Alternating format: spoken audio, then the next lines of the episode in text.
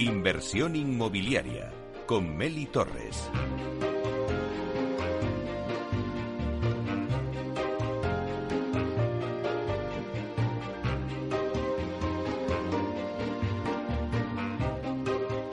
Hola, ¿qué tal? Muy buenos días y bienvenidos a Inversión Inmobiliaria. Los viernes también con debates especializados. Hoy con el clúster de la edificación que nos trae un debate muy interesante. Hablaremos de los retos de la financiación en la edificación industrializada.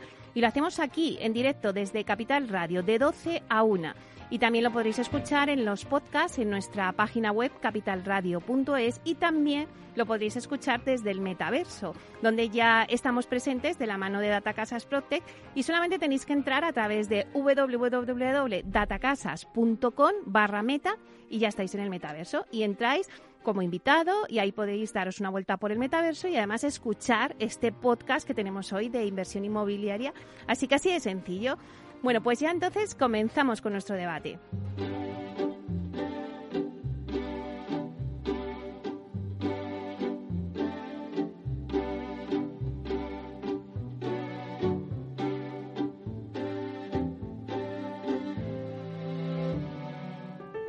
Inversión inmobiliaria.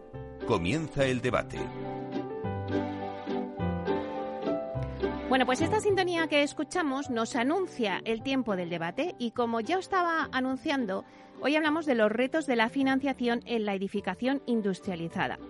Nos preguntamos por qué es tan complicada la financiación en este tipo de edificación, si existen otros países u otros sectores que hayan resuelto esta problemática, si se está analizando y financiando por parte de las entidades financieras este tipo de promociones industrializadas. Bueno, pues todo ello, todas estas preguntas y muchas más las vamos a debatir hoy con nuestra mesa de debate con expertos en la materia que os voy a presentar.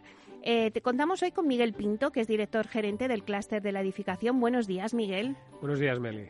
Bueno, siempre nos traéis unos debates muy interesantes. Hoy tienes a todo el mundo aquí, eh, a los oyentes, esperando que se cuece en el tema de la industrialización con los retos de la financiación. Así que, bueno, vamos a tener un debate muy interesante. Muchas gracias por estar aquí. Gracias. Bueno, pues también le sigue Enrique Vinagrero, que es director adjunto de, Sociedad de, Tasación de Consultores. Buenos días, Enrique. Buenos días, Meli. Pues un placer tenerte aquí con nosotros en este debate. Le sigue Sergio Calvete, que Calderón, que es director Centro de Negocio Inmobiliario Madrid en CaixaBank. Buenos días, Sergio. Buenos días, Meli. Muchas gracias por la invitación. Un placer tenerte con nosotros aquí. Eh, no te vamos a dar mucha caña, pero es un placer que estés. El placer es mutuo, es mutuo. Bueno, y también tenemos a Santiago Aznar Santos, que es director financiero de Neoblock. Buenos días, Santiago. Buenos días, Meli. Encantado de estar aquí. Tampoco te vamos a dar mucha caña, lo prometemos. Encantado. bueno, pero antes de empezar a, a, debatir sobre, sobre las cuestiones que os comentaba al principio, sí que me gustaría hablar contigo, Miguel. Porque la última vez que estuviste en el programa mencionaste algunos de los proyectos que el clúster de la edificación tenía en marcha. Y quiero que me digas, ¿hay algo nuevo? Pues sí. Eh, buenos días eh, de nuevo, Beli. Tenemos a tres proyectos que han arrancado en, en, este tiempo. Eh, uno es potenciar pilotos con arquitectura generativa. ¿Qué es esto de la arquitectura generativa? Son como sabes, para hacer un proyecto de inmobiliario, eh, tardamos cerca de dos meses en que el arquitecto pueda desarrollar ese, ese proyecto y eso es un costo de oportunidad para el promotor elevado. La arquitectura generativa tiene una serie de algoritmos, se habla mucho de esto, que permite hacer este proyecto de una manera más ágil. Y este grupo lo que pretende es facilitar el trabajo del arquitecto para que este proyecto sea mucho más ágil, ¿vale? Este es uno. El otro es Em, Me estás dejando loca de todas formas, ¿eh? con la arquitectura generativa, madre mía. Pues, pues eso esperamos. El grupo es muy potente en ese sentido. Y hay otro también dentro, de lo que es transformación digital, ¿vale? Ambos son de transformación digital. El segundo, que es la firma digital de escrituras. Como sabes, una promoción tarda cerca de dos meses, me refiero a una promoción de 100 viviendas, a entregar, a escriturar, porque hay que pasar por notar, etcétera y tal. Y lo que pretende este, este, este grupo es que esas firmas, eh, analizar cuán eh, seguro, transparente es hacer estas firmas de una manera digital. Entonces, este es otro grupo también eh, con, con, gran interés y que acaba de arrancar. Y por último, el tercer grupo es la paquetización de la obra residencial. Esto ya tiene más eh, ya entra dentro de lo que es Lean Construction en el, en el clúster. Y lo que pretende es, como sabes, en otros usos que no son residenciales, por ejemplo, centros comerciales, normalmente eh, se paquetiza, es decir, se, hacen lotes a la hora de hacer la ejecución de obra, de tal manera que existe, por ejemplo, movimiento de tierras y estructura, por otra parte, eh, medios de elevación y el constructor eh, si bien siempre existe la figura de un constructor normalmente principal, la verdad es que se divide más. Lo que pretende este grupo es estudiar, y hay mucho interés en los asociados del clúster, en estudiar la posibilidad de replicar este modelo de paquetización de la obra en el mundo residencial. Porque esto permite pues una introducción quizás más eh, fuerte de la industrialización, por una parte, otro, un control de costes también más, más interesante, más, más, importante, y desde luego con, con eh, el, tema de costes que estamos viviendo, un control de costes también superior. ¿no? Entonces, este es un grupo también que quiere analizar la posibilidad de que esto ocurra. ¿Y cómo dais a conocer los resultados de estos grupos que vais creando? Bien, eh, pues mira, hacemos informes, cada grupo hace unos informes que va eh, a, través de redes sociales, a través de eventos, mesas redondas. Por ejemplo, al final de, este mes, en, en, abril, la última semana, en la Feria Rebuild, estaremos muchas de nuestras mesas haciendo eh, y comunicando los hitos a los que han llegado. Y desde luego, Meli, estamos encantados de venir aquí y a comentar este nuestros nuestros entregables. ¿Y hoy qué mesa, hoy qué mesa de trabajo me traes, Miguel? Sí, por supuesto. Hoy hablamos de los desafíos y de los retos de la financiación industrializada, la importancia que tiene la financiación para la edificación industrializada. Eh, y este grupo está compuesto por Neynor, por The Prototype Company, por ACEFA y por las empresas eh, que nos acompañan hoy aquí. Hoy en la mesa, muy bien.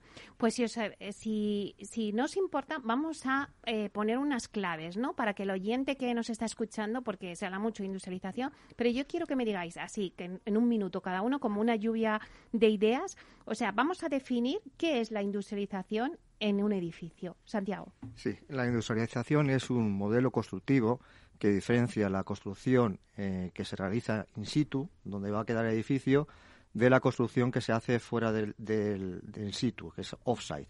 La construcción in situ puede ser lo típico, eh, movimiento de tierras, cimentaciones, solería, urbanización, y luego la construcción off-site puede ser parcial o total, haciendo eh, cocinas, haciendo baños, haciendo fachadas o haciendo una construcción total mediante componentes volumétricos que son lo que típicamente se llama módulos. Estos módulos pueden ser habitaciones completas de un hotel o pueden ser partes de una vivienda que normalmente son dos o tres módulos que tú fabricas eh, a la vez que vas haciendo la, construcción en la parte eh, inside y los fabricas y luego los transportas y los ensablas en la parte final donde va a quedar la construcción.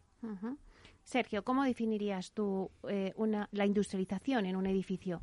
Pues que Santiago lo ha hecho también, que, que se me caben. O sea, al final, la diferencia es eh, la industrialización, es, convertir el proceso constructivo tradicional eh, del, del, albañil poniendo ladrillos a un señor en una fábrica con una cadena de montaje construyendo algo que luego se va a poner donde al final se va a utilizar. Pero Santiago lo ha explicado mucho mejor que yo. Yo, hablaré, luego, si me dejáis, de la financiación, pero la construcción sabe mucho más él. Te dejaremos, te dejaremos. Enrique. Pues mira, yo creo que efectivamente lo, han comentado muy bien, pero se puede poner una analogía, yo creo que para que todos lo entendamos de una forma mucho más sencilla.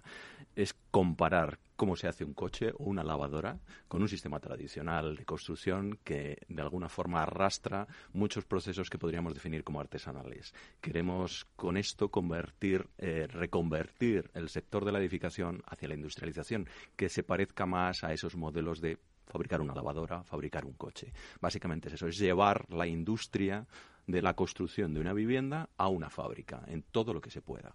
Claro, Enrique, ¿por qué es tan importante hablar de la financiación en estos procesos de industrialización? Pues es importante porque eh, tiene una clave eh, fundamental la financiación en todo el proceso de edificación, en todo el proceso de fabricación.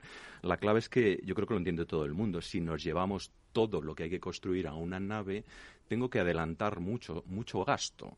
Eh, tengo que construir esa nave, tengo que montar una industria, tengo que adelantar muchos de esos materiales que intervienen en la fabricación, porque lo tengo que hacer todo en un momento muy concentrado de tiempo. Entonces, eso requiere un desembolso inicial, un capital inicial y una necesidad de circulante muy alta, que muchos de los industriales no tienen esa capacidad. Y por eso es aquí donde entra la, pata fundamental de la financiación. Necesitamos ese motor de arranque que permita al industrial poder eh, activar y poner esas líneas de producción en marcha a través de una financiación. Sergio, eh, vosotros sois, como ha dicho ahora mismo Enrique, una parte clave.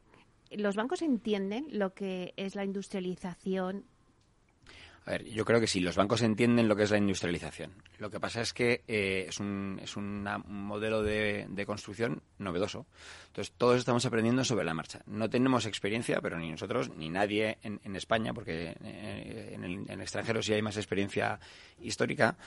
Eh, de este sistema constructivo. Antes, igual que decía Enrique, las analogías como construir un coche o una lavadora, eh, yo quiero romper el mito de que la financiación de la construcción industrializada es muy compleja. No, no es muy compleja. O sea, muy complejo es financiar la construcción de un avión, que eso sí es complejo.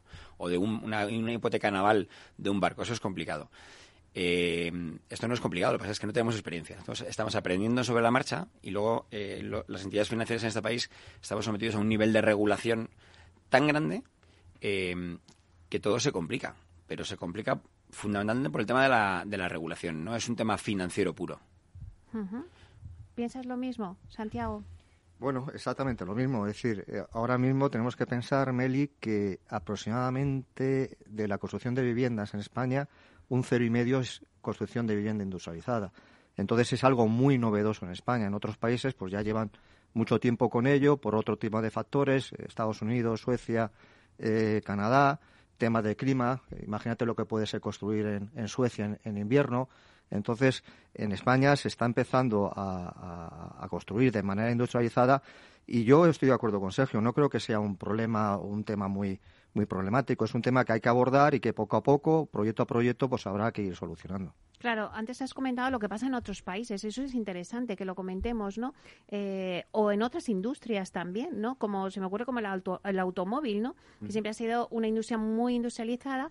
Eh, es verdad que el sector de la construcción no ha sido tanto, que ahora empieza, pero ¿qué comparativa hay con otros países? Quien queráis. Sí tenemos, sí tenemos un ejemplo, yo creo que precisamente en el sector de la edificación, que es lo que ya se viene haciendo, que está como muy instaurado, que son los ascensores. Los ascensores tienen un proceso industrial eh, ya muy implantado en este país y con mucha tradición en el sector de la edificación. Se trataría de poder escalar ese modelo que tenemos ya en la industria de los aparatos elevadores al resto de módulos. Eh, el, ejemplo ya existe y está funcionando. Utilizar esquemas de financiación como los que pueden estar utilizando las grandes empresas de, ascensores precisamente para este otro tipo de, soluciones modulares de edificación. O sea, el ejemplo ya sí lo tenemos en, en el propio sector de la edificación. ¿Os vale ese ejemplo, Sergio? De los ascensores? Eh, nos, nos, vale y, es un buen ejemplo. Eh, yo creo que ahí la principal diferencia está en que la industria eh, fabricadora de ascensores es una industria que tiene mucha experiencia, que lleva muchos años, muy capitalizada. Entonces hoy, hoy no tenemos industriales, salvo honrosas excepciones en, en España, con mucha experiencia no olvidemos que el mundo de la construcción, de la promoción inmobiliaria es muy intensivo en capital. O sea, hace falta mucho dinero para hacer esto. Entonces, no, no todas las empresas tienen la solvencia eh, suficiente y la financiación, por tanto, eh, es imprescindible. Eh, nosotros estaremos encantados de ayudar a, todos los industriales a crecer en tamaño, pero por vías de financiación diferentes a las promotoras tradicionales. O sea, ahora mismo la financiación promotora se basa en el riesgo promoción, puro y duro. Eh, ¿Por qué? Por lo que decía antes hace un momentito. La normativa de Ecobanco España eh, no permite a las entidades financieras tomar eh, como garantía de su financiación todo aquello que no esté in situ puesto encima del suelo. Entonces, si financiamos un proyecto que se construye en otra parte y mientras no esté puesto en el suelo no es garantía de nuestra financiación, hay un montón de cosas que pueden pasar por el camino que hay que buscar soluciones. Y estamos en el equipo que estamos en el clúster es, es, justo lo que estamos haciendo, buscar cómo paliar esos riesgos eh, y qué figuras pueden ayudarnos a que todos seamos capaces de, desarrollar este negocio. Pero entonces tendría que cambiar la normativa. Si cambiara la normativa, iríamos muchísimo más rápido. ¿Y cómo se pueden hacer? ¿Cómo se pueden solucionar toda esta problemática? Porque ya vemos dónde está el problema. No sé si vosotros ya estáis analizando, vosotros como CaixaBank, estáis analizando y estáis financiando eh, edificaciones industrializadas. Sí, eh, a ver, eh, os cuento. Estamos financiando, analizando algunos proyectos, financiando algunos menos, porque no, no, no, siempre nos ponemos de acuerdo con todos los proyectos. hoy, ¿qué es lo difícil? O sea, no, difícil, o sea, ¿qué es lo que buscamos? O sea, hoy necesitamos, apoyándonos en los balances de los promotores, buscamos eh, promotores con grandes balances y muy solventes que tengan capacidad de aportación de capital inicial suficiente como para que el industrial eh, pueda fabricar a riesgo. Entonces, entre el esfuerzo que hace el industrial anticipando eso que decía antes Enrique de, materiales, acopios, eh, instalación de la industria, más el que hace el promotor anticipando el pago de eso que el industrial construye off-site, con toda esa mezcla, hoy los proyectos que financiamos son con industriales muy asentados eh, y con promotores con grandes balances que hacen aportaciones eh, superiores a las normales. O sea, el famoso financiación de 70% de costes de proyectos en, construcción tradicional, en, financiación de construcción industrializada, rondan el 50%. O sea, Santiago, si no estás bien posicionado, eh, no tienes nada que hacer. Efectivamente, pero también es verdad que, la banca en España eh, está muy desarrollada y hay muchos productos financieros que se pueden adoptar a este tipo de, industria. Hay que pensar que, que, la dificultad está en la financiación de la parte off-site, de la parte de la fábrica, porque al final lo que define este proceso es que es un proceso intensivo, intensivo en todo en todo, porque tú estás reduciendo mucho los plazos de la, de la construcción. Prácticamente hmm. se solapan todos los trabajos y reduces prácticamente a la mitad lo que es una construcción tradicional. Entonces eso muy es, eso es bueno, ¿no? Eso es bueno, claro. Lo que pasa es que luego tiene su dificultad porque es intensivo en la gestión del circulante. Es decir, eh, un fabricante lo que tiene que tener es todos los acopios preparados para la cadena de montaje, con lo cual prácticamente tiene que pagar antes de, de producir. Pero bueno, hay productos eh, financieros, pues bueno, ahora mismo ¿qué estamos haciendo nosotros? Pues estamos eh, utilizando lo que es el factoring de, de los contratos, nos estamos apalancando con los contratos de los promotores. Los promotores nos están dando confirming y nos están dando adelantos y, anticipos. O sea que yo creo que es un tema más de, de, que ruede el, producto, de que se hagan más promociones y que las entidades financieras pues vayan entrando un poco en la rueda. Efectivamente, si, si el industrial no tiene no tiene solvencia, pues, eh, pues hay un problema. Pero bueno, en principio las empresas en España, tanto los promotores como los industriales, como los proveedores, yo creo que son empresas muy, muy solventes. Claro, Enrique, y este, perdona, No, eh, lo que quería insistir es, es lo que he dicho al principio. O sea, el, problema es que esto es, eh, es relativamente novedoso. Hmm. Entonces, la primera vez cuesta mucho, la segunda vez cuesta menos, y cuando hayamos hecho 25 operaciones, ya saldrán eh, todas de carrerilla, pero, pero al principio pues, cuesta un poquito más. Entonces estamos en eso todos.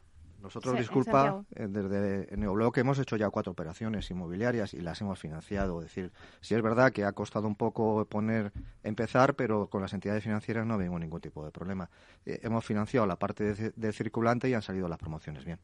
Claro, a pesar de esto, Enrique, a pesar de la problemática, pues lo que estáis diciendo de que es que bueno, pues acaba de empezar esta industria, ¿Esto eh, con esta problemática se impide el crecimiento o va creciendo poco a poco, como estáis diciendo? El crecimiento del sector industrial, ¿te refieres? Sí. No, el, sector industrial está creciendo, lo que pasa que ahora mismo el volumen, como bien ha dicho Santiago, que representa sobre el total eh, es, mm, pequeñísimo, no, no, llega ni a un 1%. ¿En otros países cuánto es? No sé el porcentaje que es. Hay países con mucha tradición, como bien ha dicho, en mm. Estados Unidos, la propia Francia, los países nórdicos, que evidentemente por esas eh, características que tienen han desarrollado mucho más. Eh, un país muy cercano que tenemos con bastante tradición en, industrialización es Francia. Mm. Todos los, los extrarradios, todos los alrededores del Gran París, eh, tiene grandes zonas de, edificios industrializados. Desde los años 40, prácticamente, vienen desarrollando la, la industrialización. Eh, a nosotros nos falta precisamente eso. Entre otras cosas, porque yo creo que nosotros siempre hemos contado con muy buena tradición constructiva. Se ha construido relativamente bien en España y grandes constructoras, siempre ha habido mucho trabajo. es un sector, el de la edificación, que pone en el mercado ahora mismo en un ritmo normal 100.000 viviendas al año. 100.000 viviendas son muchas viviendas. También es, verdad que en la anterior crisis veníamos de casi 800.000 y puede parecer que 100.000 frente a 800.000 no es mucha, pero 100.000 es un número bastante representativo. Entonces tenemos que conseguir poner en carga eso. Para eso hace falta que, arranquen industriales, que, esos sectores, y ya hay, aquí tenemos Neoblock, aquí tenemos otro tipo de, empresas y que se genere una red, una malla hmm. de empresas industrializadoras que sean capaces de dar soporte entre sí. Eso empezamos a verlo ya. Ya empieza a haber pequeñas semillas y entre todos estamos viendo que esto ya empieza a arrancar. Santiago.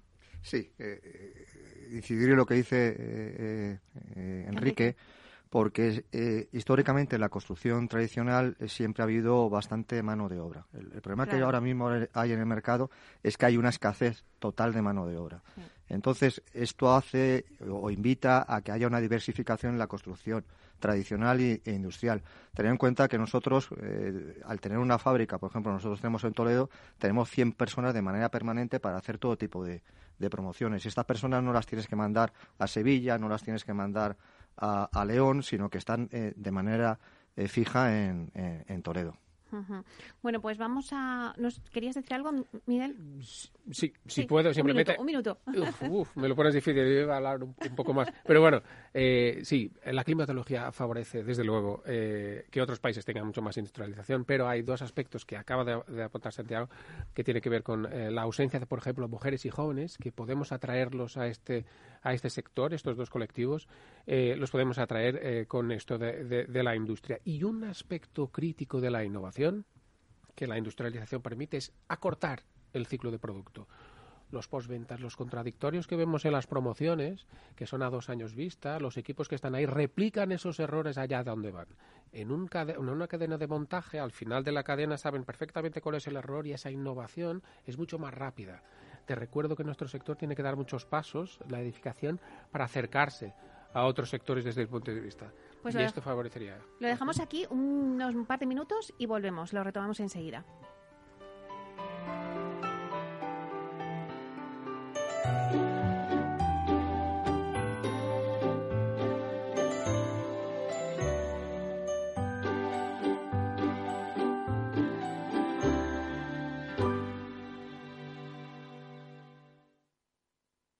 Más es incorporar inteligencia artificial e innovación tecnológica a las inversiones. Mucho más es añadir a esa innovación la experiencia de 35 años dedicados a la inversión y a los inversores. En Renta 4 queremos ofrecerte mucho más. Por eso evolucionamos, para que no tengas que elegir. Más experiencia, más innovación. Renta 4 Banco. ¿Quieres más?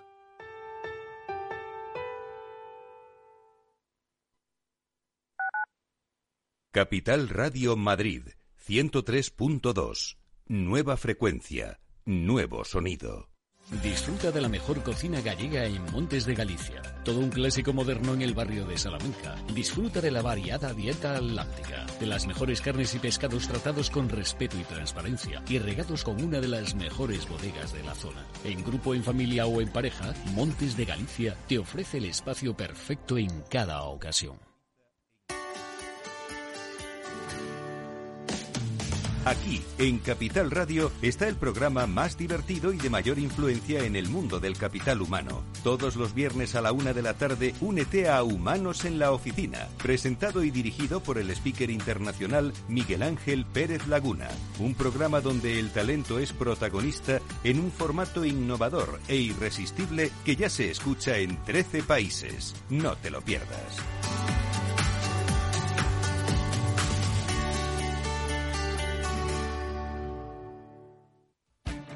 Esto te estás perdiendo si no escuchas a Rocío Arbiza en Mercado Abierto.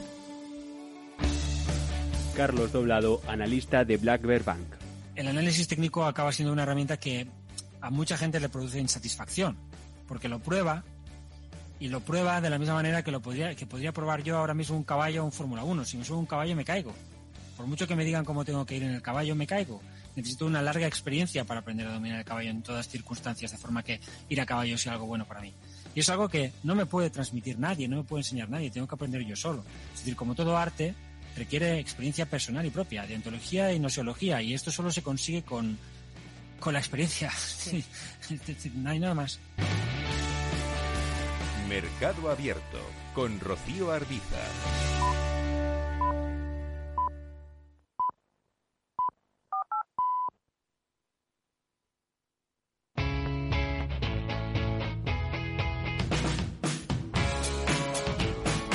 Economía despierta.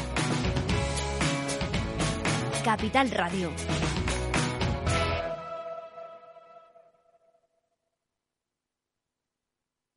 Inversión inmobiliaria con Meli Torres. Bueno, pues seguimos con el programa. Hoy estábamos hablando de los retos de la financiación en la edificación industrializada que nos ha traído el clúster de la, de la edificación. Voy a hacer un repaso rápido a la mesa. Tenemos con nosotros a Miguel Pinto, director gerente del clúster de la edificación. también tenemos a Enrique Vinagrero, que es director adjunto en Sociedad de Tasaciones, consultores. A Sergio Calvete Calderón, que es director Centro de Negocio Inmobiliario Madrid en CaixaBank y también a Santiago Aznar Santos, que es director financiero de Neoblock. Nos habíamos quedado contigo, Miguel, porque nos estabas contando un poco que este proceso de industrialización acorta los plazos. Entonces, bueno, es algo beneficioso, pero antes eh, aquí, mientras eh, este parón, pues comentábamos, ¿no? Claro, acorta los tiempos, pero también eh, el capital que tienen las, las familias cuando se endeudan en comprar una vivienda, pues se le acorta también el plazo, ¿no? Cierto. Entonces, bueno, hay sus cosas buenas y sus cosas malas, ¿no? Sí, exige una, un ahorro mayor por parte de las familias para poder pagar normalmente lo que esos 20% eh, eh, antes, ¿no? Con, con... Pero eh, yo considero que el, realmente el empuje, el impulso para la industrialización eh, tiene que ser entendido con esas dos perspectivas que estábamos diciendo antes. Uno, ausencia de mano de obra y dos, aspectos de innovación. Este sector favorecería mucho si esa innovación fuera realmente en fábrica, porque tendríamos los resultados antes. Y los promotores, porque tú también comentabas, Meli, oye, ¿por qué los promotores a veces son reacios? Yo creo que los promotores no son reacios a la industrialización, estarían encantados en adoptar soluciones de industrialización con las garantías de precio y de, calidad, porque, insisto, de plazo ya las tienen. Eh, aquí eh, realmente es la pata de ejecución, la constructora eh, tradicional, que ha hecho mucho y sabe muy bien cómo hacer las cosas de manera convencional, la que tiene que dar ese paso. Pero su argumento, y tiene mucho sentido también, es tenemos unos márgenes muy apurados, digamos, para que poder invertir en fábricas varios millones de euros sin la garantía que después esta, eh, esta industrialización, estos elementos, estos componentes de industrializados, vayan a tener eh, la salida que, necesitemos. Y por eso es importante entender esta problemática desde un punto de vista de, eh, coyuntural del sector, para que, la, por ejemplo, en los pliegos las administraciones para viviendas públicas exijan en sus pliegos para favorecer la mujer, para favorecer a los jóvenes, para favorecer la innovación y creación de valor regional, que los edificios públicos, por ejemplo, tengan un grado de industrialización y esas garantías, pues claro, el constructor las recoge y, avanza en esta inversión. Sergio, ¿qué diferencias eh, pueden requerirse en el proceso de análisis a los promotores inmobiliarios que optan por este formato de, construcción industrializada y frente al, eh, a la construcción tradicional o convencional? A ver, eh, el análisis financiero de la, de la viabilidad del proyecto eh, es, es, prácticamente igual. Eh, ¿Cuál es la diferencia? La diferencia es que, como es más intensivo en capital y al industrial hay que ayudarle para que pueda fabricar en menos tiempo antes y nuestra garantía no, no cobra eficiencia, como antes os contaba, en base a la famosa norma ECO, hace falta más capacidad financiera de recurso propio aportado por el promotor al, al proyecto. Eh, para anticipar los pagos que el industrial tiene que hacer antes. Es un tema que todos vamos acelerando, vamos hacia atrás.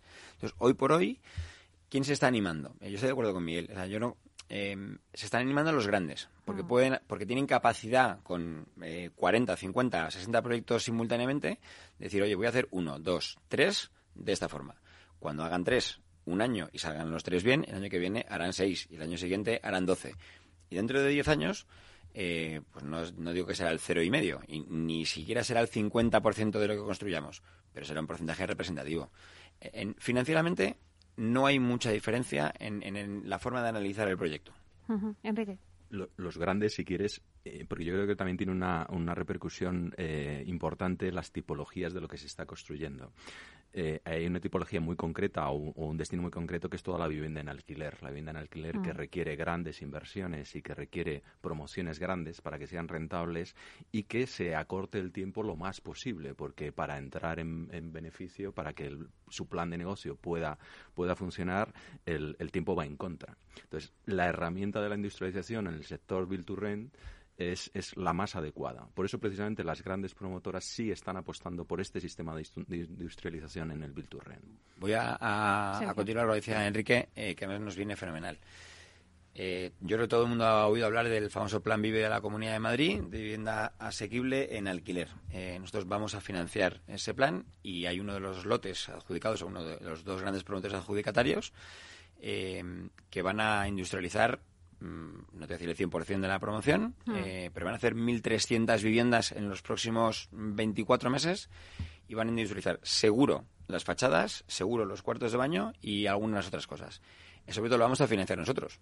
Eh, y hemos hecho un análisis como si fuera un proyecto tradicional, pero se acortan los plazos y, van a hacer lo que decía Enrique, para vivienda en alquiler donde se hacen promociones muy grandes y que los, plazos son imprescindibles para poner en explotación el edificio, eh, la industrialización ayuda muchísimo. ¿Os da más garantías eh, financiar Bilturren?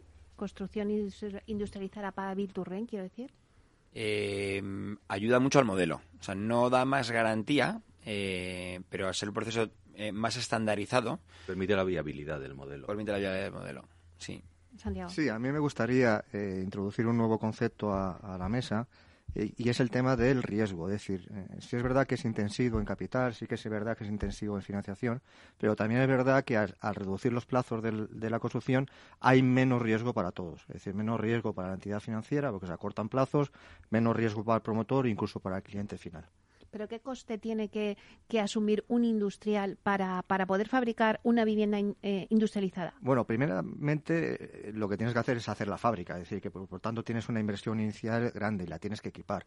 Luego, sobre todo, hay una serie de costes muy importantes de formación. es importante tener un personal cualificado.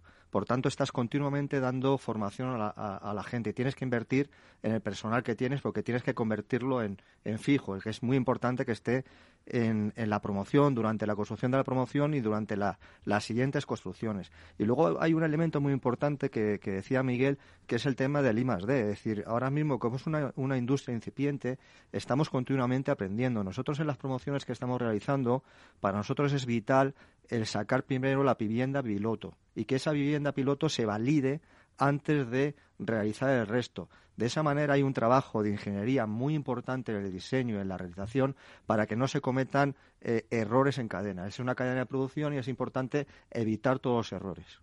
¿Y de cara al cliente? ¿Tiene algún impacto de cara al cliente? Indudablemente, la calidad, la calidad, lo ha comentado antes Miguel. Si, si, nosotros aprendemos de los errores y los trasladamos en nuestra cadena de montaje, no se repite lo que ocurre en la construcción tradicional, en la edificación tradicional, que básicamente seguimos repitiendo los mismos errores promoción tras promoción, porque mm. no hay esa lección aprendida que pueda trasladar al comienzo de la cadena. El resultado final es un producto de más calidad. Entonces, esa es la principal repercusión que tiene. Pero más calidad, pero sin embargo, em, no puedes personalizar tu vivienda, ¿no? Yo entiendo que sí, sí, sí va a haber opciones. Al final, volvemos al ejemplo del automóvil. Tú cuando te vas a comprar un coche, evidentemente tienes tus características, puedes cambiar algunas cosas, puedes cambiar pues, la tapicería, el color, probablemente tipo de cilindrada, el motor, o si es de gasolina, gasoil, si es eléctrico. Habrá una serie de cosas que sí se puedan cambiar, pero que tienen que estar muy bien definidas al principio. Lo que no podremos, lo que no se podrá hacer es lo que venimos haciendo ahora que en, en, las fases ya finales de la obra decidir si cambio o no cambio, porque entro en la cadena de montaje ahí no puedo modificar ya la, línea de producción. lo, peor que puede ocurrir es siempre calzar una solución industrializada en un proyecto que no ha sido pensado para ello. Eso es, es, es, malo para todas las partes. Siempre decimos lo mismo. En ese sentido, efectivamente, hay que anticipar todo esto. Desde el principio. Desde, para que las soluciones constructivas que se van a aplicar, incluso en, en el mundo tradicional, sean desde el proyecto, desde anteproyecto, y tenemos varios grupos que trabajan justamente en esto, para que esta eh, sincronía, sincronicidad entre promotor y constructor exista eh, para evitar todos los contradictorios que al final degeneran en postventa y reputacionalmente son nefastas para nosotros. Santiago, al final, eh, ¿es más costosa una vivienda de cara al cliente, una vivienda eh, con una edificación industrializada? Ahora mismo en el mercado. Sí. Eh, no, no hay tanta tanta diferencia. Es decir, también hay que tener en cuenta pues toda la variación de precios que se está produciendo últimamente en España, la inflación y se están empezando a cortar los, los, los las diferencias entre, entre los precios. Ahora mismo, pues puede estar por encima entre un 4 y un 5% a una vivienda eh, tradicional. Y, y en, función de la eficiencia de la fábrica, eso se tiene que reducir. Mm. Es decir, en la medida en que nosotros seamos más eficientes en la fábrica y tengamos más proyectos, se irán reduciendo esos precios. Eh, Sergio, eh, ¿hay líneas de financiación estandarizadas para este tipo de proyectos actualmente? No. No. No. no, no hay líneas estandarizadas para este tipo de proyectos porque, como ya hemos diciendo un rato, es muy novedoso. Eh, cuando lo convirtamos en, más rutinario y tengamos eh, más experiencia y más proyectos que analizar, mm, tardaremos no sé cuánto, seis meses o un año y, tendremos líneas estandarizadas. Pero hoy por hoy, eh, como hay pocos proyectos, miramos uno a uno. Precisamente lo, lo, que estamos haciendo en el grupo de trabajo del clúster es mm, poner un poco de orden, entender qué es lo que está ocurriendo, qué son, qué, cuáles son los problemas que presenta la financiación de la construcción, de la edificación industrializada. Hemos hecho un mapa de riesgos para, para ver dónde están esos problemas y ver qué soluciones eh, se, le, se le puede dar. Y una de las cosas quizá más interesantes que empezamos a ver es que muchos de esos problemas que encontramos se producen en la fase inicial, en la fase de proyecto, en la fase de no solo el proyecto del módulo, sino en, el proyecto de, de, toda la operación, donde interviene muchísima gente, desde la propia administración pública con su legislación, las entidades financieras, por supuesto, el industrializador, los arquitectos, los técnicos, la dirección facultativa. Es ahí donde esa falta a veces de coordinación o esa falta de integración entre todos esos stakeholders, todos esos intervinientes, es la que ocasiona luego los posibles problemas que podemos encontrar. Es decir, no solo es un problema de financiación, hay otras cosas que tenemos que resolver también para hacer eso. Y en el fondo se trata de conseguir eh, generar un mapa donde encontremos todos los problemas para, a partir de ahí, dar soluciones. ¿Qué soluciones podemos dar? Pues eh, vía avales, vía seguros, eh, son las herramientas con las que probablemente haya que, acortar estas cosas. Darle, en el fondo, a la, a la banca una herramienta que le permita analizar los riesgos, conociendo los problemas, tendrá un, podrá aportar soluciones y se podrá de alguna forma facilitar la financiación. En el fondo estamos empezando a recorrer ese camino que permita, eh, esperemos que pronto, no sé si digamos eh, cuanto antes, que haya financiación para ahí. Claro, Sergio, ¿qué soluciones están dando? Nos está diciendo Enrique, pues avales, ¿qué soluciones estáis buscando? Ahora hay que trabajar, en, en, nuestra opinión, hay que trabajar en dos líneas. Es en, no centralizar eh, la financiación solamente en el riesgo del promotor, sino también en el del industrial facilitar financiación a las dos partes, con productos diferentes. Eh, el industrial necesita productos diferentes a los que necesita el promotor. Pero al final el banco eh, lo que quiere es, tener su garantía. Eh, yo insisto, ayudaría mucho a que lo, lo viéramos con mejores ojos, por decirlo llanamente, alguna modificación en la norma que nos permitiera adoptar en nuestra garantía hipotecaria, inscribir en los registros de la propiedad, esa financiación. Una forma. Eh, si empresas como las de Enrique, a través de una monitorización de los eh, trabajos realizados eh, off-site, es capaz de decir, oye, en fábrica se ha construido esto, eh, que es para esta obra financiada con esta, este, este préstamo, ¿vale? Tienes la seguridad de que eso está, es para, o sea, no va a ir a ninguna otra obra, se va a poner en la que yo estoy financiando. Eh, si la regulación permitiera que con un visto bueno de un experto independiente, el que sea, eh, eso ya fabricado en, fábrica formara parte de nuestra garantía, ayudaría mucho. Santiago. Sí, ¿qué es lo que estamos haciendo ahora mismo en nuestras promociones? Mira, eh, y es una contestación a lo que está planteando Sergio. Nosotros, cada vez que hacemos una estructura o lo que es un módulo, le ponemos un código QR. Es decir, tú sabes perfectamente eh, en función de estos códigos, esa estructura, ese módulo, a qué vivienda y a qué propietario va a ir finalmente la vivienda, el módulo. Entonces, y luego también hay que tener en cuenta que eh, lo que estamos hablando de que lo que, es más dificultoso, que es la financiación off-site, hay que tener en cuenta que al final eh, estamos hablando de plazos de construcción entre un mes más o menos de hacer la estructura y otro mes de hacer la vivienda. O sea que realmente, si tú vas a hacer 15 viviendas, en cuatro o cinco meses ya tienes hechas las, las viviendas. Es decir, que volvemos a decir que es un proceso intensivo, intensivo en, en todos, en todos los aspectos. Y las viviendas salen antes de lo, que, de lo que es en la construcción tradicional. Con lo cual es un proceso que iremos normalizando entre todos y que se irá resolviendo porque al final es ponerse a financiar algo durante cuatro, cinco, seis meses hasta que lo pones, hasta que lo transportas y lo hablas en, en el suelo, que es cuando tú ya puedes meter la garantía hipotecaria. Lo que pasa es que eso requiere que cambiemos una mentalidad, que nosotros mm. estamos acostumbrados a producir en 24 meses y tenemos que ser capaces ahora de todo el sistema que está pensado para financiar, construir en 24 meses, transformarlo en 12 meses. Es decir, pasar de una escala, si queréis, mensual casi a una escala semanal y eso requiere de un proceso. Ahora mismo probablemente nos va a costar. Necesitamos un, periodo de tiempo de adaptación para que eso se produzca. Pero bueno, e, ese periodo de adaptación sí que es verdad que con formación, ¿no? Como estabas diciendo, eh, que se le está dando formación, ¿no? A todo ese personal. Eh, con ejemplos que ya están eh, encima de la mesa, ejemplos vuestros que, y otras de otras promociones.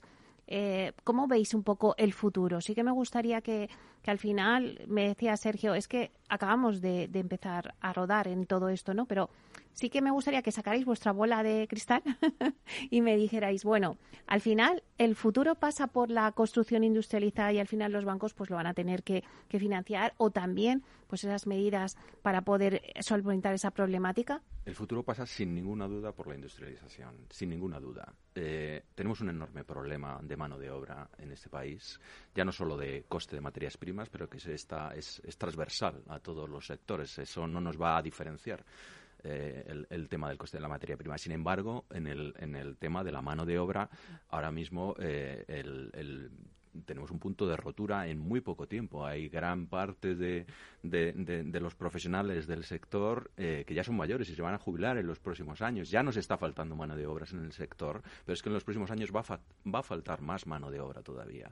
Y la única vía para solucionar esto es la industrialización, que permite efectivamente generar toda una red de industria que sea capaz de responder a eso de una forma mucho más homogénea, más controlada, en menores tiempos. Y eso eh, a mí no me cabe ninguna duda que llegará. Otra cosa es eh, qué porcentaje de todo lo que se pone en el mercado será capaz de asumir esto. Ahora mismo estamos en la inexistencia, estamos pasando de un 0,5, de un 1%, que es lo que representa. Pues yo creo que en los próximos años es fácil pensar que de aquí a 10 años probablemente ocupe entre un 20 y un 30%, probablemente. Sergio, ¿cuáles serían tus conclusiones y un poco cómo ves el futuro? Eh, yo estoy bastante de acuerdo con Enrique en que esto no, no, es el futuro, es casi el presente. Lo que pasa es que el presente es, es día a día. Eh, estoy muy de acuerdo en el problema que tenemos con el tema de la mano de obra. Eh, la industria de la, industria no, la construcción tradicional, el sector en sí es, es poco atractivo eh, para los jóvenes. Yo creo que la industrialización ayudaría muchísimo incluso a la incorporación de la mujer, que hoy no se ven mujeres en las obras. Y ayudaría mucho, eh, estando en unas condiciones mucho más eh, controladas, de riesgo incluso, su adaptación, su incorporación a este mercado y, deseando hacer eh, cosas nuevas. Yo creo que mm, eh, por la parte que nos toca a los bancos, eh, deseando que más promotores nos, nos pidan que les financiemos más proyectos de este estilo para ir aprendiendo y poder acompañarles a corto plazo. Santiago. En cualquier sector o cualquier empresa es muy importante diversificar. Entonces, ahora mismo hay que dar una alternativa a la construcción tradicional es muy importante que los clientes, que los promotores pueden sacar y construir todas las viviendas que quieren construir en los próximos años. Y esto es una, una, una alternativa muy importante a, la construcción eh, tradicional. Y luego, por último, eh, es un tema que tiene que entrar, entrar, por los ojos al cliente. Es decir, nosotros no, no hacemos simples cajas de zapatos, sino eh, hay eh, diseños de, de, estudios de arquitectos que son muy vanguardistas y que son muy novedosos y complejos y, y lo que es la construcción industrial eh, se pueden hacer eh, estudios y diseños muy muy muy bonitos. Miguel, ¿cuáles serían tus conclusiones? Pues dos, yo apuntaría dos. Una que mencionamos habitualmente y que tiene que ver con la sostenibilidad. Eh, la industrialización eh, permite prestaciones a nivel de economía circular, de eficiencia energética, que la convencional no. Y por lo tanto, más allá, evidentemente, de todo lo que dijimos de, de la falta de mano de obra, eh, la sostenibilidad está, es ya del pasado, ni siquiera es del presente ni del futuro. O sea, necesitamos. y, y la edificación tiene mucho que decir al respecto. Entonces, ese es un aspecto. Y el segundo es la innovación. Eh, la innovación, no cabe ninguna duda, Meli, que si nosotros queremos eh, un sector que tiene, edificación me refiero ahora, que tiene que ser más innovador y que está a mucha distancia de muchos otros sectores, la financiación tiene que estar muy conseguida en la industrialización para que podamos ver cada vez más edificios con estas características y por lo tanto potenciar eh, la, contribución al Producto Interior Bruto de la edificación industrializada. Claro, porque eh, aunque nos quedan pocos minutos, no hemos hablado del producto, que es muy interesante. Antes habéis dicho que ya se están haciendo pues fachadas en el plan Vive, que seguramente pues eh, serían pues fachadas industrializadas, cuartos de baño. ¿Qué, ¿Cuál es el producto que está más demandado ahora mismo? Enrique. Primero hay que entender un poco qué es, qué es la edificación industrializada. La edificación industrializada lo que, lo que produce son distintos tipos de, de producto pueden ser desde módulos, es decir, la casa prácticamente entera, esta imagen que yo creo que tenemos mm. todos de ver un camión con una casa probablemente de madera o módulos de, hormigón o de, o de, otro tipo de elemento metálico, eso es, un, eso es un formato. Hay otro formato que es, un, eh, que este podría ser un formato 3D, pero hay un formato 2D donde fabricas fachadas o elementos completos. Fabrico el cuarto de baño completo y lo mm. pongo. hay como distinta graduación y, y yo creo que todo es bueno que, que, todo ese sector industrial sea capaz de responder a cada una de estas necesidades distintas. Te construyo la casa entera, te construyo un módulo, te construyo una fachada, te construyo un núcleo húmedo, como puede ser el cuarto de baño. Eso es lo que tenemos ahora mismo y lo que, y lo que creo que tiene más potencia de crecimiento. Todas estas cosas eh, que, que se están industrializando. Y ahí sí que hay ya empresas, especialmente todo lo que tiene que ver con los núcleos húmedos eh, los cuartos de baño y cocinas, eso ahora mismo eh, está sufriendo un enorme crecimiento. Eh, resultan muy cómodos a los constructores, y esto lo estamos viendo a todas esas muchas promociones, que, directamente le entregan el, el, bloque del cuarto de baño ya hecho, hecho en nave. Es una forma de generar industria que permita dar el salto hacia cosas donde haya más innovación todavía, como puede ser lo que representa a lo mejor eh, Santiago en Neoblock, que te hacen ese módulo completo eh, que tiene mucha más sofisticación, que duda cabe. Claro, Santiago, pero yo creo que eh, antes hemos hablado del Virturren, pero yo creo que el gran reto de la construcción industrializada no está en hacer una vivienda unifamiliar, sino en hacer vivienda en bloque, o sea... En altura. En altura, efectivamente. Ese es el reto de la construcción. esto es otro debate, ¿no? Porque ya nos queda poco, pero esto es otro debate que hay que apuntar. Sí, nosotros ahora mismo en, la fábrica eh, tenemos eh, eh, estudios para hacer viviendas a altura en tres y cuatro plantas. Ya más de cuatro plantas eh, tendríamos que, investigar más. Pero efectivamente, ahora mismo lo que son viviendas unifamiliares se pueden ser eh, entre, el 10, entre el 8, o 9 o el 10% de la construcción de viviendas en España. Realmente el gran reto de la vivienda industrializada es la vivienda de altura. Pero no solamente vivienda, es lo hemos dicho, hoteles, residencias para mayores, residencias para estudiantes, eh, hospitales. Nosotros ahora mismo estamos haciendo un colegio un colegio que, que le habían hecho un estudio, una gran constructora, hacerlo en dos años, lo vamos a hacer en un año. O sea, hay, hay muchos retos por delante y mucho, mucho mercado. Es decir, se puede crecer, se puede crecer mucho en los próximos años. Bueno, tomas nota, ¿no, Miguel? Que tenemos que tener otro debate porque se nos ha quedado muy corto. ya el tiempo eh, se apura, pero no sé si se ha quedado alguna cosa que se pueda decir, si os ha quedado en el tintero. Pero bueno, muchísimas gracias por estar aquí con haciendo este debate. porque la verdad es que siempre son clases magistrales, yo siempre lo digo, siempre aprendemos muchísimo de, cada uno de estos debates especializados. Así que muchísimas gracias, Miguel Pinto, director gerente del clúster de la edificación. Gracias, Miguel, por estar aquí y traernos este debate tan interesante. Muchas gracias también a Enrique Vinagrero, director adjunto de Sociedad de Tasaciones eh, Consultores. Muchísimas gracias, Enrique. Muchas gracias, Meli. También a Sergio Calvete Calderón, director de Centro de Negocio Inmobiliario Madrid en CaixaBank. Gracias, Sergio. Muchas gracias, Meli. No te hemos dado mucha caña al final. Y os ¿eh? lo agradezco muchísimo. bueno, y también a Santiago Aznar Santos, director financiero de Neoblog. Muchísimas gracias, Santiago. Muchas gracias a todos. Porque además es que eras una pata también fundamental en, en ver que todo esto es una realidad ya, ¿no? Que no estamos contando humo. No. bueno, pues muchísimas gracias a todos por, por este debate tan interesante. Y nada, y a ustedes, señores y señoras que nos escuchan al otro lado de las ondas, pues muchas gracias por estar aquí y compartir este espacio con nosotros. Gracias también de parte del equipo que hace posible este espacio, tanto de Félix Franco como de Miki Garay en la realización técnica y de quien les habla, Meli Torres. Nos vemos ahora en Twitch a la una y media, donde os esperamos con nuestro espacio en confianza con Miquel Chavarren. Así que no os lo perdáis, nos vemos pronto.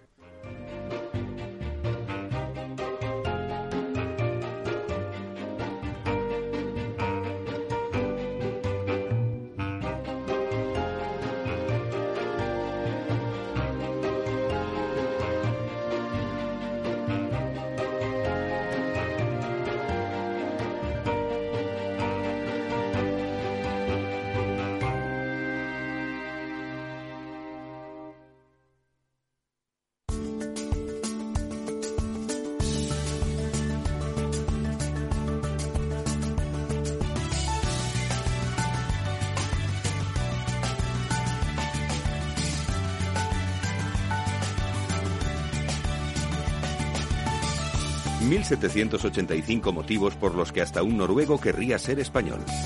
Motivo globalizado.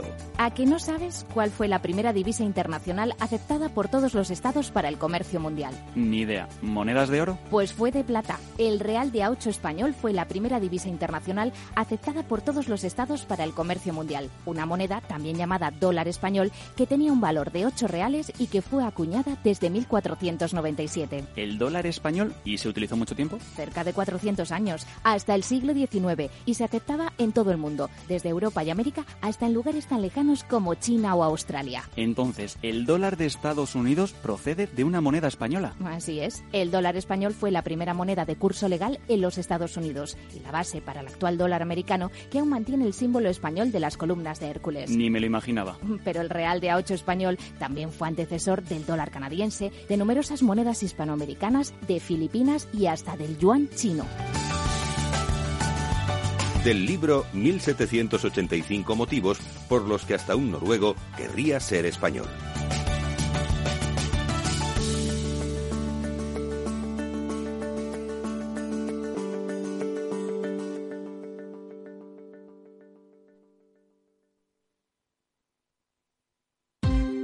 Ya no estamos en la era de la información, estamos en la era de la gestión de los datos y de la inteligencia artificial.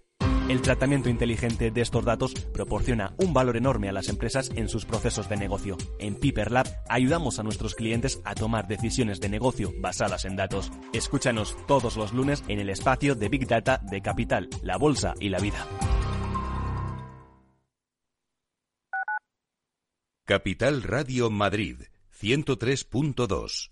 Nueva frecuencia, nuevo sonido. Gráficas Naciones. Más de 50 años de experiencia en el sector de las artes gráficas. Apostamos por la última tecnología tanto en impresión offset como en digital y gran formato. Realizamos todo tipo de impresión. Tarjetas de visita, folletos, libros, vinilos, decoración y montaje de stands. Más información en el 91 629 2145 o en gráficasnaciones.es. Disfruta de la mejor cocina gallega en Montes de Galicia. Todo un clásico moderno en el barrio de Salamanca. Disfruta de la variada dieta atlántica, de las mejores carnes y pescados tratados con respeto y transparencia y regados con una de las mejores bodegas de la zona. En grupo, en familia o en pareja, Montes de Galicia te ofrece el espacio perfecto en cada ocasión. En tiempos de incertidumbre, nuestra fortaleza es la estabilidad. En Nordea, Pensamos que el equilibrio, la fiabilidad y la experiencia importan. Nuestra estrategia Stable Return muestra un sólido comportamiento en el largo plazo para sus inversiones. Invierta en estabilidad. Invierta en tranquilidad. Descubra más en nordea.es.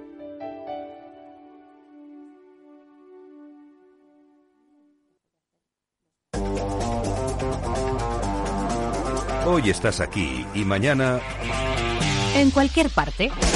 Llega a Capital Radio el primer programa sobre el metaverso de la radio. Todos los lunes, de 2 a 2 y media de la tarde, nos desplazamos por las ondas a diferentes universos con Selena Niezbala y el equipo de La Frontera VR. Sintoniza Metaverso en la Frontera y teletranspórtate con nosotros.